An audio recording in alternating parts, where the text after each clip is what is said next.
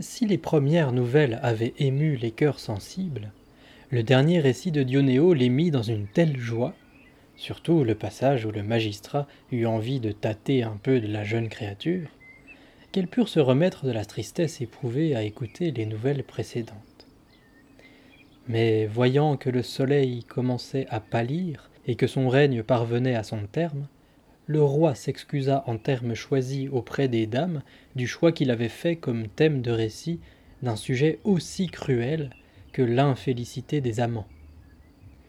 Ses regrets formulés, il se leva, enleva sa couronne de laurier, et tandis que les femmes attendaient pour savoir à qui il la confierait, il la déposa galamment sur la chevelure d'or de Fiametta en disant Je te remets cette couronne, car tu sauras demain, mieux que tout autre, consoler nos amis de la triste journée d'aujourd'hui.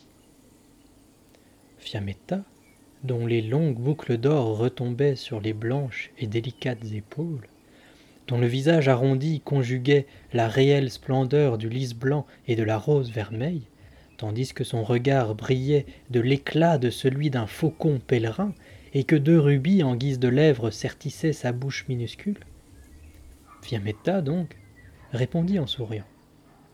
Philostrato, j'accepte volontiers cette couronne, et afin que tu apprécies mieux la portée de ton geste, je veux et j'ordonne dès à présent à chacun de réfléchir sur le thème de demain. Celui des issues heureuses couronnant des amours cruels et tragiques. Tous acceptèrent la proposition. Elle fit venir l'intendant pour discuter ensemble des dispositions nécessaires à prendre, puis toute la compagnie se levant, elle donna congé à tous jusqu'à l'heure du dîner. Les uns s'égayèrent dans le jardin de la beauté duquel on ne se rassasiait pas, d'autres se dirigèrent vers les moulins qui tournaient un peu plus loin, qui de ci, qui de là, chacun, selon son penchant, s'adonna aux plaisirs les plus variés jusqu'à l'heure du dîner. Quand l'heure du souper sonna, tous se rassemblèrent selon l'usage pour leur plus grand plaisir auprès de la belle fontaine où on leur servit un excellent repas. Puis ils se levèrent de table et, comme à l'habitude, s'adonnèrent aux joies de la danse et du chant.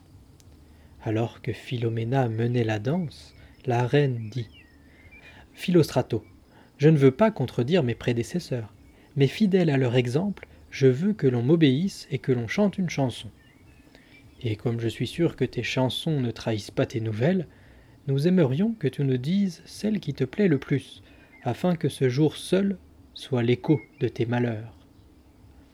Philostrato se dévoua volontiers, et sans plus tarder commença en ces termes. Par mes larmes, je montre combien se plaint un cœur avec raison, amour, d'être trahi dans sa foi. Quand, initialement, amour, tu plaças en mon cœur celle pour qui je soupire sans espoir de salut.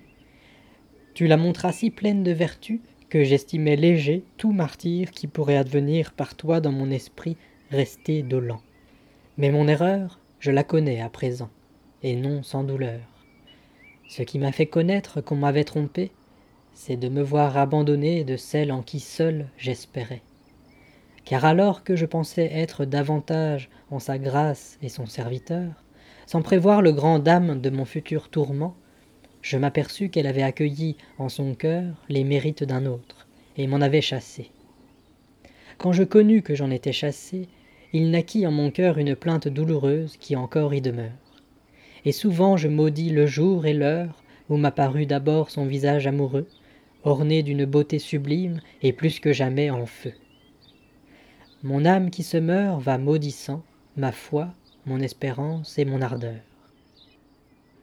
Combien ma douleur est sans réconfort, Seigneur, tu peux le percevoir tant je t'appelle d'une voix douloureuse. Et je te dis que si intense et forte est ma brûlure, que j'invoque la mort comme un moindre martyr. Qu'elle vienne donc, et que ma vie cruelle et triste s'achève sous ses coups, ainsi que ma fureur. Car où que j'aille, je la sentirai moins. Nulle autre voix, nul autre réconfort, ne me reste que la mort face à ma douleur. Donne-la-moi donc désormais.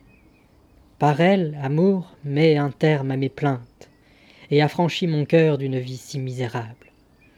Ah, fais-le, puisqu'injustement ébats et joie me sont ôtés.